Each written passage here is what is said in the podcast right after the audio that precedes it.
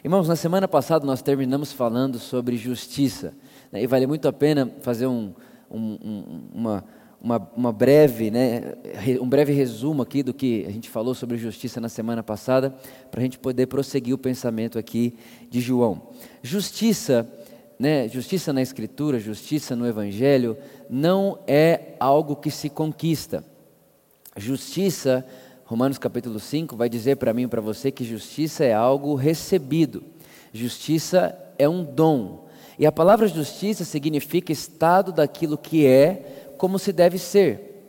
Então, ser declarado justo, ser declarado é, é, alguém que ganhou o presente da justiça, significa dizer que eu sou, eu estou na posição daquilo como deve ser. A verdade é que quando Deus fez o homem, Deus fez o homem justo e o homem estava no estado de perfeição. Ele era como deveria ser. Ele estava numa posição é, perfeita. E quando o homem cai, nós falamos sobre isso lá em 1 João capítulo 2, alguma coisa no meio dessa série. Quando o homem cai, ele perde essa posição, ele perde esse estado de, perfe de perfeição, de modo que quando Deus vem se encontrar com ele, quando Deus desce para se encontrar com o homem, a Bíblia diz que Deus pergunta assim: Homem, aonde é que você está? Aonde você está? Porque você já não está mais aonde você estava ontem. É, você já não está mais na mesma posição, você não está mais no mesmo lugar. E que lugar é esse? É o lugar de justiça. É o lugar onde o homem não se envergonha de Deus, é o, é o lugar onde o homem não tem medo de Deus, é o lugar onde o passear de Deus na viração do dia para o homem não é algo que o assusta, mas é algo que o, o deixa alegre, o deixa feliz. É, você não, não, é, obviamente que o homem antes de pecar ele não tinha medo do que aconteceria quando Deus passeasse pelo jardim, pelo contrário. Né? A verdade é que eu imagino que Adão esperava esse momento, é como, é como se aquele fosse o momento mais especial do dia, aquele fosse o momento mais esperado do dia, a hora que Deus vai passear é, pela terra. Então, numa posição de justiça, você não tem medo de Deus, você é, não tem receio de Deus, pelo contrário, você o aguarda, você ama a presença dEle. Né? E o versículo 29 do capítulo 2, ele vai dizer: Se sabeis que Ele é justo, sabei que todo aquele que pratica a justiça é nascido dEle. E aí nós fomos então entender, né, na, na, dentro desse contexto que João está dizendo aqui, que ser praticante da justiça é viver a vida do amor. Ser praticante da justiça é viver a vida do amor. O próprio João vai dizer para nós que quem ama conhece a Deus e quem ama nasceu de Deus. É, então, na semana passada nós, fizemos, nós, nós passamos por tudo isso, deixamos claro que justiça não se conquista, justiça é um presente recebido. E agora que eu recebi justiça, eu estou num estado, Deus me deu isso, Deus me inseriu num lugar onde eu não tenho medo de Deus, onde eu não estou em dívida com Deus, não há mais condenação para mim, né? eu, não, eu, eu, não, eu não chego diante de Deus como quem deve, eu chego diante de Deus como, como quem se aproxima em justiça, em verdade, em amor, em gratidão, em alegria, de modo que, agora que eu vi a Deus, e Deus é amor, eu posso viver a vida da justiça, que é a vida para amar. E João continua dizendo: Olha, gente, contemplem o tipo de amor que o pai, que o pai deu a vocês. Contemplem, contemplem agora o tipo de amor que o Pai tem por mim e por você. João, que tipo de amor é esse? O tipo de amor que fez com que vocês fossem chamados filhos de Deus. Irmãos, nós precisaríamos de uma série para falar o que significa ser filho de Deus ser filho de Deus. O que significa ser filho de Deus? O que, o que eu posso atribuir a alguém que é chamado filho de Deus? Filho. N não é escravo, não é servo, não é amigo, não é povo, é filho de Deus. Irmão, se você é filho de Deus, o apóstolo Paulo diz: se é filho, é herdeiro. Se é filho, então tem carga genética em você. Se é filho, então você tem o direito de chamar Deus de pai, significa que você tem o direito de esperar que Ele, como seu pai, proteja você, que Ele seja o seu provedor, que Ele seja o seu auxílio. Ou seja, eu, eu gastaria muito tempo falando aqui para você o que significa e o que implica ter Deus como Pai. Mas eu quero me atentar ao que João está dizendo aqui. Contemple e veja o tipo de amor que o Pai nos deu.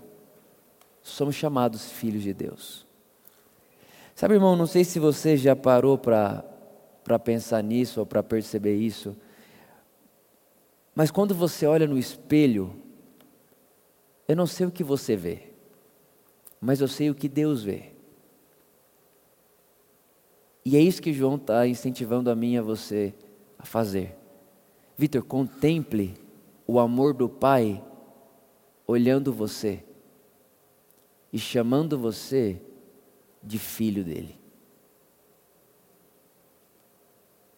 Você, Vitor, pode se olhar no espelho e quando se contemplar, você está vendo um filho de Deus, e nisto também se manifesta o amor do Pai por você. E ele continua dizendo no versículo 2: Amados, agora somos filhos de Deus, e ainda não se manifestou o que haveremos de ser, mas sabemos que quando ele aparecer, haveremos de ser semelhantes a ele, porque haveremos de vê-lo assim como ele é. Irmão, João está deixando aqui para mim, para você, um, uma, uma verdade, um pensamento que ele é um, ele é um, ele, ele é um tanto paradoxo. Por quê? 1 João capítulo 4 diz que assim como ele é, nós somos. E agora aqui, no, no versículo 2 do capítulo 3, ele está dizendo, olha, a, quando ele aparecer, haveremos de ser semelhantes a ele. Ou seja, peraí João, está dizendo para mim lá no capítulo 4 que como Jesus é, nós somos, mas que quando ele aparecer, seremos como ele é. O que, que você está querendo dizer? Né? Onde que isso se encaixa? Onde que isso, é, onde que isso faz conexão? Irmãos, olha o começo do versículo, isso é tão poderoso. Amados, agora somos filhos de Deus, mas ainda não se manifestou o que haveremos de ser. Ele está dizendo assim, Vitor, hoje a maneira de você entender quem você é, é entendendo que você é filho de Deus. Para sua compreensão agora, para sua compreensão aqui na terra, para sua compreensão nesse momento, nessa vida dessa terra agora, para agora você precisa entender que é filho de Deus, mas haverá um dia, tem um momento que vai chegar, que ainda não apareceu para mim nem para você, Vitor, e quando esse momento chegar, ele vai revelar para mim, para você, que o Filho de Deus é, é, é, uma coisa que a gente aprendeu aqui na terra, mas vai ser revelado algo ainda maior, algo ainda mais sublime. Vitor, quando Jesus aparecer, quando, quando ele vier e nós formos ter com ele pela eternidade, a eternidade, a eternidade, naquele dia que ele se manifestar, Vitor, nós veremos ele como ele é completamente, não na figura do filho somente. E naquele dia que o enxergarmos completamente, seremos exatamente como ele é. E ele continua dizendo: e se você tem essa esperança, purifique-se a si mesmo purifique-se a si mesmo. Eu não sei o que vem na sua cabeça quando você escuta um pastor ou lê um texto bíblico incentivando você a purificar-se. Talvez você pense em se santificar, talvez você pense em ah, eu preciso parar de pecar, eu preciso, enfim, eu preciso mudar minha vida, eu preciso parar de ouvir o que eu ouço, eu preciso parar de ver o que eu vejo. E não que isso esteja errado, mas eu quero mostrar para você que a motivação de João falar sobre purificar a si mesmo, ela é, ela é ainda maior. Ela vai mais além. Ele continua dizendo: olha, você deve purificar a si mesmo, porque qualquer que comete pecado transgride a lei, porque o pecado é a transgressão da lei. E vós sabeis que ele foi manifestado para tirar os vossos pecados, e nele, Jesus, não há pecado. Agora, irmão, presta atenção no versículo 6. Qualquer que permanece nele não vive pecando.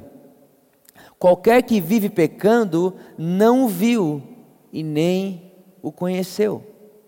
Filhinhos, não deixeis homem algum vos enganar.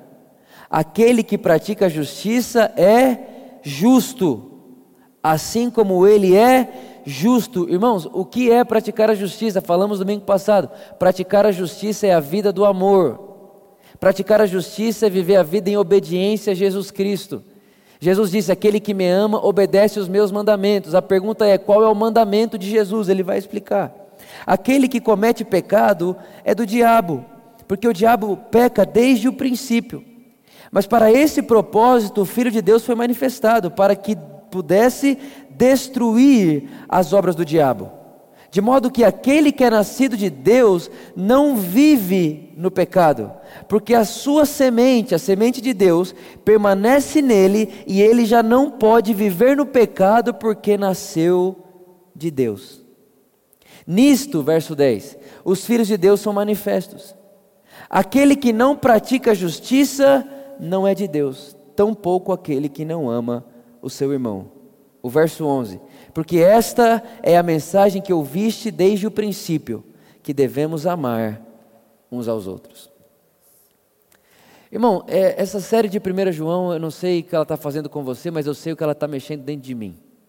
E eu consigo ver uma, uma, uma maestria de Deus em colocar a gente para pensar nessa, nessa série, nesse, nesse livro de 1 João, justamente no momento como estamos vivendo agora, de pandemia, de tanto sofrimento humano, de tanta coisa acontecendo ao mesmo tempo. Não sei como têm sido os seus momentos, mas eu tenho pensado em muita coisa, eu tenho refletido a, respeito de muita coisa. Né? Parece que nunca se viu é, é, tanta polarização, tanta, tanto sofrimento, tanto ódio, é, é, uma mistura de coisa o tempo inteiro. Você liga a televisão, você vê uma, um, um ódio, você, você põe para outro canal, você vê polarização, você põe no outro canal, você já não tem mais o que ver. É, quando você vai, eu não sei como que está onde você mora, né? Mas você não pode mais cumprimentar alguém direito, você não tem a distância um do outro, está tudo meio esquisito, irmão. Não sei o que está fazendo com você, mas eu tenho pensado muito, eu tenho refletido muito. E dentro disso tudo, a gente parou para pensar em 1 João. E 1 João ele está incentivando a gente o tempo inteiro ao amor. É o tempo inteiro. Ele diz: olha, Deus é luz, Deus é amor. Quem anda na luz não anda em trevas. De modo que quem ama seu irmão não tropeça, porque quem ama não tem nele motivo de tropeço.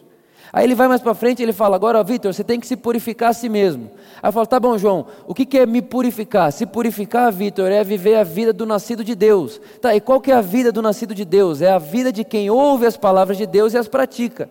Tá bom, João, mas quando eu paro para ouvir Deus falar, eu escuto o quê? Quando eu vou ouvir o que Deus tem para falar, o que, que eu escuto? O que, que Deus fala? Ele está dizendo: Este é a mensagem que ouvimos desde o princípio que devemos amar uns aos outros. Irmão, parece uma coisa que ele não sai do mesmo assunto o livro inteiro. Vitor, ame. Vitor, ame. Vitor, ame. Vitor, não queira ter razão, prefira amar. Aí ele continua dizendo: Não como Caim, que era do maligno e matou seu irmão. E por que o matou? Porque as suas obras eram más e as do seu irmão eram e as do seu irmão eram justas. Olha o que diz, irmãos, o versículo 14. Nós sabemos que passamos da morte para a vida, porque amamos os irmãos. Aquele que não ama o seu irmão, permanece na morte. Eu não, é de verdade, assim, dá, dá vontade de ler, fechar o livro e ir para casa. Dá vontade de parar e de começar a olhar para mim, olhar para a minha vida e começar a perguntar para mim mesmo: Vitor, você tem aprendido a amar? Você tem aprendido a, a, a amar o outro como Deus ama você? Vitor, você fez do objetivo da sua vida o amar o próximo? Vitor, você fez do motivo da sua vida o viver a vida do outro e viver para o outro, de modo que você encontra Deus no próximo e você ama Deus no próximo. Porque me parece, irmãos, que se eu puder resumir, né, se é que eu posso fazer isso, mas vou, vou usar em fazer, se eu pudesse resumir, todo o ensino de João é uma coisa só. Vitor, Deus é amor, quem ama nasceu de Deus, e quem não ama não conhece a Deus, de modo que quem odeia seu irmão nunca conheceu a Deus. Agora, irmãos, presta atenção, presta atenção nisso. Quando João diz quem ama seu irmão, ele não está dizendo simplesmente sobre alguém que é da mesma fé, não. João, ele não está incentivando a gente que é crente a amar crente. João não está incentivando a gente que, que é filho de Deus a amar quem a gente considera filho de Deus, não. Irmão aqui, o, o título de irmão que João atribui, ele está atribuindo a toda a humanidade. É amar o próximo, é amar o outro.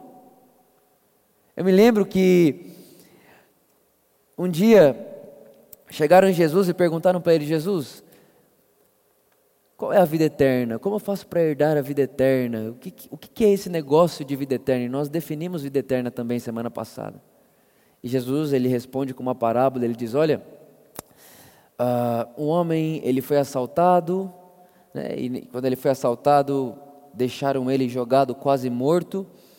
E aí passou um sacerdote, viu ele de longe, não fez nada. Passou um levita, viu ele de longe, não fez nada. Passou um samaritano Jesus contando essa parábola para os judeus. Passou um samaritano, e esse samaritano ele parou tudo que estava fazendo, foi lá, limpou as, as feridas do homem, levou o homem até um hotel, pagou todas as contas do homem lá, ainda falou: se ele gastar mais qualquer coisa, eu vou pagar quando voltar. E Jesus termina a história, você sabe a história do bom samaritano. E é interessante que no final da história, Jesus olha para quem perguntou para ele sobre o que é a vida eterna, como herdar a vida eterna, e pergunta para ele: quem foi o próximo do homem assaltado? Quem foi o próximo do que ficou ferido? Quem foi o próximo do que estava jogado quase morto? E aí o rapaz que fez a pergunta disse: O samaritano.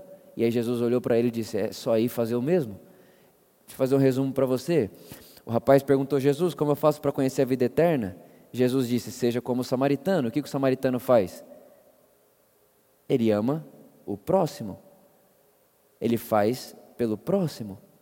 Irmãos, pergunto: aonde está a dificuldade nisso? Aonde está a nossa. A, a, a, aonde está o atraso da nossa percepção que a gente não consegue perceber que o Evangelho não é sobre duas coisas? Aonde está o atraso da nossa consciência que a gente não consegue reparar que viver a vida cristã, que viver a vida de Deus, que viver a vida do amor não é um bicho de sete cabeças e não é uma coisa que deve ser questionada e requestionada e depois explicada de novo, uma coisa difícil a ser ensinada, mas é uma vida que simplesmente ama. Porque aquele que ama conhece a Deus. E aquele que não ama o seu irmão permanece na morte. Irmão João está dizendo o seguinte: ó, quem vive, ama. Quem não ama, nunca viveu. Quem vive ama e quem não ama nunca viveu. Agora a pergunta é: que amor é esse? Que tipo de amor é esse? Que amor é esse que nós temos que dar uns aos outros, de modo que podemos dizer, nascemos de Deus? Que amor é esse? Eu acho que talvez essa seja uma, uma pergunta importante. Tá, que amor é esse então que eu devo dar ao outro? Que amor é esse então que eu devo disponibilizar ao próximo? Que tipo de amor é esse que eu tenho que dar?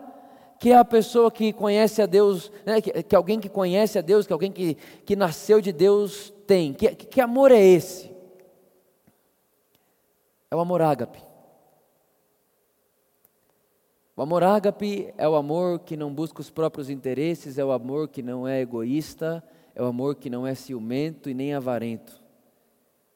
É um amor que, entre matar e morrer, escolhe morrer. É um amor que, entre cobrar uma dívida e doar, escolhe doar. É um amor que, ao invés de devolver o tapa, ele dá outra face. Eu não sei porquê, mas eu posso estar sendo muito injusto com isso, mas eu tenho uma, uma um, às vezes eu tenho um, um, sentimento que parece que a fala do amar incondicional, incondicionalmente é algo novo. Parece que é algo novo. Eu estava conversando essa semana com alguns amigos meus e eles me contavam que em uma das reuniões de liderança da igreja deles, é, o pastor disse assim: que saudade, que saudade de quando os cristãos eram conhecidos por casarem virgens. Que saudade de quando os cristãos eram conhecidos porque eram santos, não se misturavam.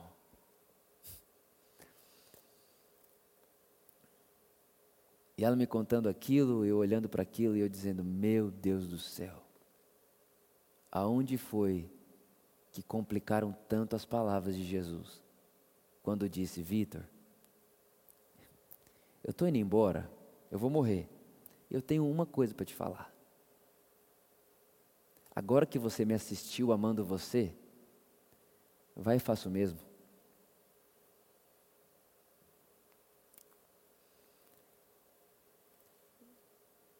Agora que você me assistiu, tratando o seu pecado, Vitor, seja sincero com você, porque você sabe como eu tratei o seu pecado. Nunca te condenei, nunca te julguei e nem te excluí. Agora que você viu o que eu fiz com o seu pecado, faça com o do outro. Vitor, agora que você viu o que eu fiz com você quando você me traiu, faça com o outro. E essa é a sociedade que Deus sonha, irmãos. Esse é o reino de Deus.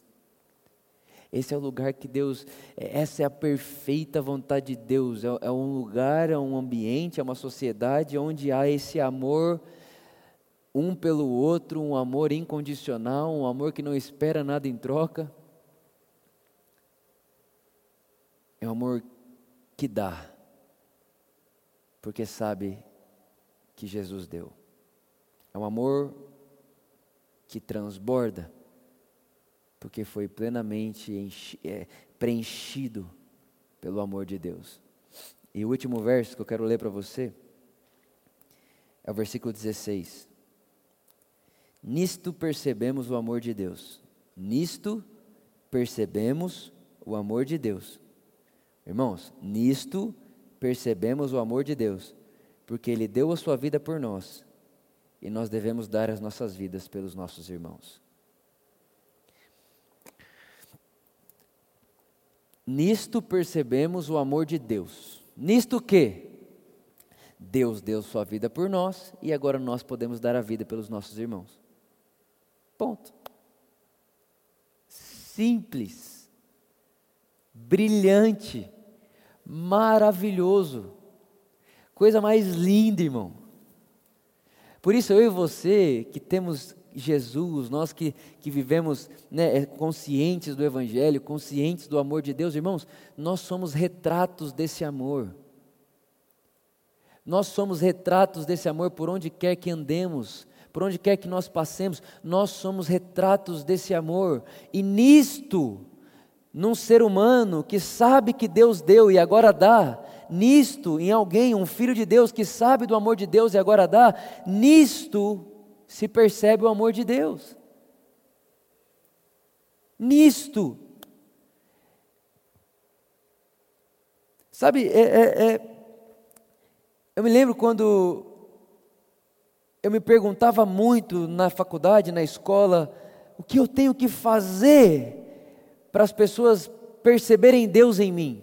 O que eu tenho que fazer para pregar sobre Jesus? O que eu tenho que fazer para ensinar sobre Jesus? E eu queria o tempo inteiro estar fazendo as coisas e fazer, fazer, fazer, fazer, fazer. E, e sabe, esse, esse, fazer, fazer, fazer, fazer. E, e era uma coisa tão absurda que eu acabava me perdendo em tanta coisa que eu queria fazer. Meus irmãos, eu quero falar uma coisa para você.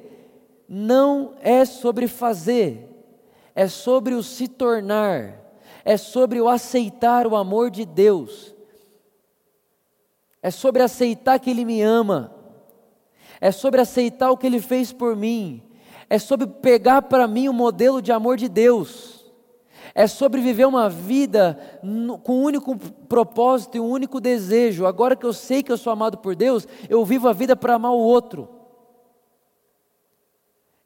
É só isso que João fala o tempo inteiro, sem parar um milhão de vezes. Repetitivamente, nos seus cinco capítulos dessa carta, ele vai falar isso. O Evangelho de João, ele conta para a gente uma história, na verdade um momento de Jesus com Pedro, e eu quero terminar essa mensagem com essa história. A Bíblia diz que Jesus ele morre, ressuscita, e depois que ele ressuscita, ele aparece algumas vezes para os discípulos. Em uma dessas aparições, os discípulos estão no barco pescando. Eles estão pescando no barco. Estão pescando no barco e não pegam nada. Eles não pegam nada, está lá Pedro, está tá João, está os discípulos. A Bíblia não dá muito, muitos detalhes, além de Pedro e João que estavam lá junto com eles. Eles estão nesse barco. De repente, Jesus aparece na praia. E aí Jesus aparece na praia e a Bíblia diz que eles não reconhecem Jesus assim de primeira instância, de primeiro momento eles não reconhecem Jesus. Aí Jesus olha para eles e diz assim: Olha, vocês têm comida aí? Tem alguma coisa para mim?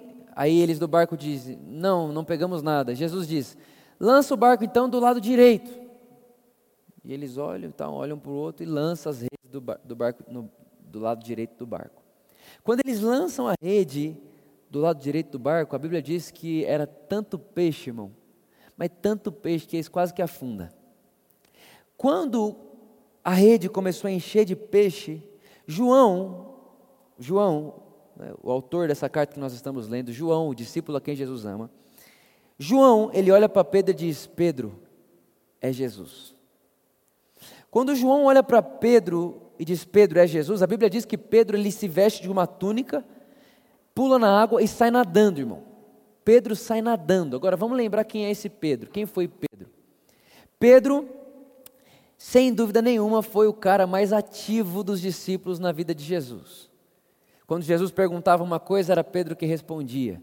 Por exemplo, quando Jesus disse: é, é, Quem vocês dizem que eu sou? Quem responde? Pedro. Quando Jesus está andando sobre as águas, quem sai para andar sobre as águas com Jesus? Pedro. Quando Jesus vai ser preso, quem é que corta a orelha do soldado que vai prender Jesus? Pedro. Né? É, toda hora é Pedro que está ali né, se movimentando com Jesus. Pedro é sempre o cara que está reagindo a Jesus. Outro momento, Jesus está lavando os pés dos discípulos. Quando chega no pé de Pedro, Pedro fala: O meu você não lava de jeito nenhum. Né? Pedro estava sempre tendo reações diferentes dos outros discípulos. Sempre. E teve um momento que Jesus disse: Pedro, eu vou morrer. E Pedro falou: Não vai não. De jeito nenhum, você não morre mais nunca. Jesus, para matarem você, vão ter que me matar primeiro. E Jesus olha para ele e fala: Pedro, Pedro, antes que o galo cante, você me negará três vezes. O que Jesus estava querendo dizer para Pedro é: Pedro, o Evangelho não é sobre você morrer por mim, o Evangelho não é sobre você me proteger, o Evangelho não é sobre o que Pedro sabe fazer. O Evangelho é sobre o que Jesus faz por Pedro. O Evangelho não é do Pedro para Jesus, o Evangelho é de Jesus para Pedro. Esse Pedro traz Jesus três vezes. Três vezes ele nega Jesus. Três vezes ele diz: Não, não, eu não, eu não ando com ele, nunca conheço, não vi ele, não sei quem é, eu estou aqui acompanhando, estou só assistindo a crucificação, eh, eu não sou um deles. Por três momentos, Pedro traz Jesus. E a Bíblia diz que a terceira vez que Pedro está para trair Jesus, ele traz Jesus, quando ele traz Jesus, o galo canta. Quando o galo canta, a Bíblia diz que Jesus procura Pedro com os olhos. Porque Jesus sabia que no momento em que galo cantar, é porque Pedro acabou de me negar pela terceira vez. Presta atenção nisso aqui, irmãos, que eu estou querendo dizer para você. Jesus começa a procurar Pedro com os olhos. E ele encontra o olhar de Pedro. E ele olha fixamente para Pedro. Irmãos, eu queria que você percebesse comigo: Jesus é Deus. Jesus é Deus, Ele é a expressão exata de Deus. Pedro acabou de trair ele três vezes. Aquele cara que falou que ia morrer por ele, aquele cara que fez promessas para ele, aquele cara que estava com ele o tempo inteiro, aquele cara acabou de traí-lo pela terceira vez. Ao invés de Jesus virar as costas para onde Pedro estava, a Bíblia diz que Jesus procura Pedro com os olhos. Como quem diz: Pedro,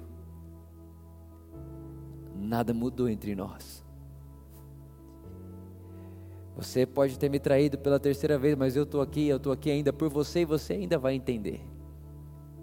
Sabendo disso, irmãos, Pedro está nadando na praia. Deixou todos os amigos dele no barco, deixou todos os peixes no barco, está nadando na praia, já que João disse que era Jesus.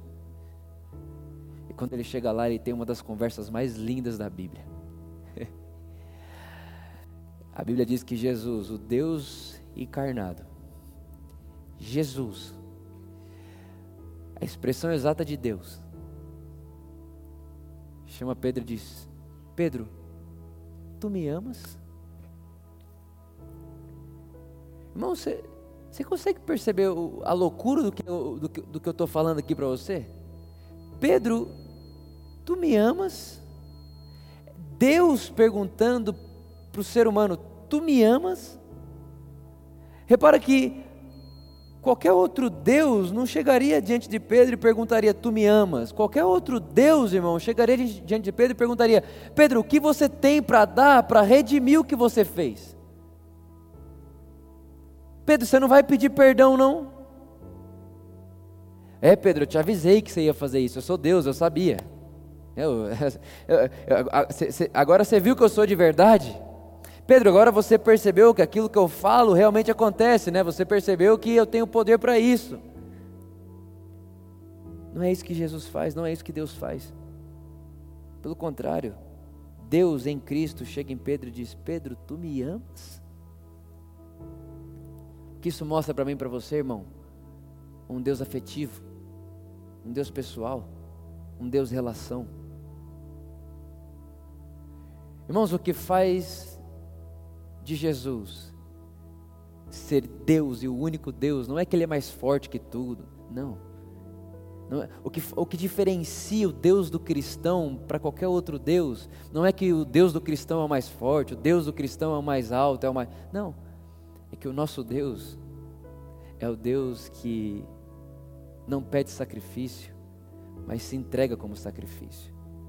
A diferença de qualquer outro Deus e o nosso Deus é que o nosso Deus, ele não mata para reinar, ele morre para servir. A diferença de qualquer outro Deus e o nosso Deus é que o nosso Deus não constrói uma pirâmide onde ele senta lá em cima e ele ordena tudo, e tudo é dele, tudo, é, tudo volta para o centro do seu próprio ego. O Deus do Evangelho não é egoísta, o Deus do Evangelho ele, ele não é para ele, ele vem até alguém que acabou de traí-lo e pergunta: Tu me amas?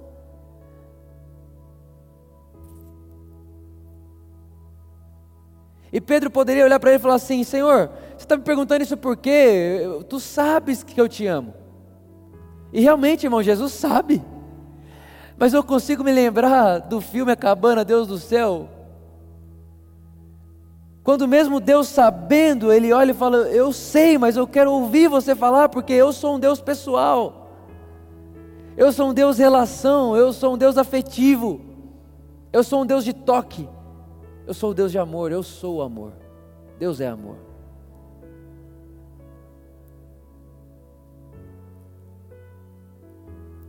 Nisto, percebemos o amor de Deus. Ele deu sua vida por nós.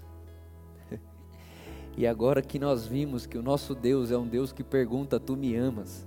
E agora que nós vimos que o nosso Deus, revelado em Cristo Jesus, toda a verdade de Deus está em Cristo, e agora que nós vimos isso, e agora que nós percebemos isso, irmão, nós não sabemos mais, nós não conseguimos mais ser apático ao outro, nós não conseguimos mais ser é, ignorantes ao outro, nós não conseguimos mais ser é, é, é, é não, simplesmente deixar o outro jogado lá, como o samaritano, né, com a, a parábola do bom samaritano, a gente já não consegue mais perceber ao alguém do nosso lado e não ser o próximo desse alguém.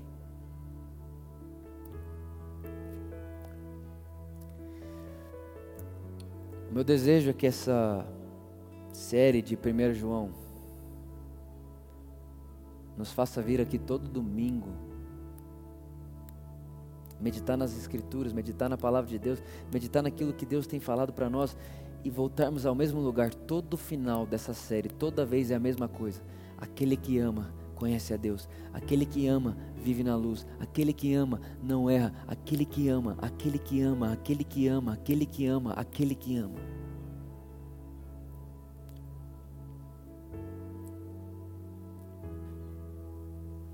Por isso, meu irmão, minha irmã, nisto percebemos o amor.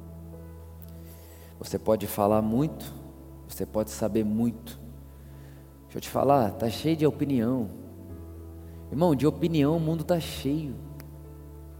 É todo mundo para dar opinião de tudo. A internet é a terra de ninguém, onde qualquer um pode opinar sobre qualquer assunto. Só que eu creio que nós somos cartas vivas. Não é a nossa opinião, mas é o som da nossa vida não é só sobre o que escrevemos, é sobre o som da nossa vida, é sobre o nosso olhar, é sobre a forma de olhar o outro, é sobre a forma de ver o outro, é sobre a forma de ver a vida. Como disse certa vez um papa, ele disse: pregue sempre, pregue sempre, e se preciso, use palavras. Que a sua vida e a minha vida seja uma caricatura, uma imagem perceptível do amor de Deus. Que você seja um retrato do amor de Deus na terra, de modo que ao olhar para você, as pessoas vejam o próprio Deus, o Deus amor, o Deus que dá, o Deus que oferece, o Deus que entre matar e morrer escolheu morrer por cada um de nós. Que esse seja o retrato da sua vida e da minha vida. Que façamos, do, que, que, que o nosso objetivo, que o nosso motivo da existência, seja terminar a nossa vida dizendo: Olha, eu vivi para o amor. Afinal de contas, como João disse, quem odeia ainda está morto eu vivi. E viver é amar. Pai, muito obrigado. Obrigado pelo seu amor, obrigado pela sua vida, obrigado por quem você é, obrigado pelo Evangelho. O Espírito de Jesus é, gera uma vida nisso tudo dentro de nós. Nós queremos isso, nós, como nós queremos não ser, não ser apáticos, não ser é, pessoas leprosas, que não sente mais a dor do outro, que não percebe o outro, que não percebe a necessidade do outro, que não percebe a, a, o sofrimento do outro, mas que sejamos essas cartas vivas, essa encarnação do amor. Pessoas que, ao viverem, enquanto elas vivem, quem assiste percebe o amor de Deus. Porque, como diz a Escritura, nisto percebemos o amor de Deus. Ele morreu por cada um de nós, e agora nós, nós podemos morrer uns pelos outros. Muito obrigado, Pai. Obrigado pelo Evangelho e obrigado pela vida que podemos viver. Em nome de Jesus. Amém.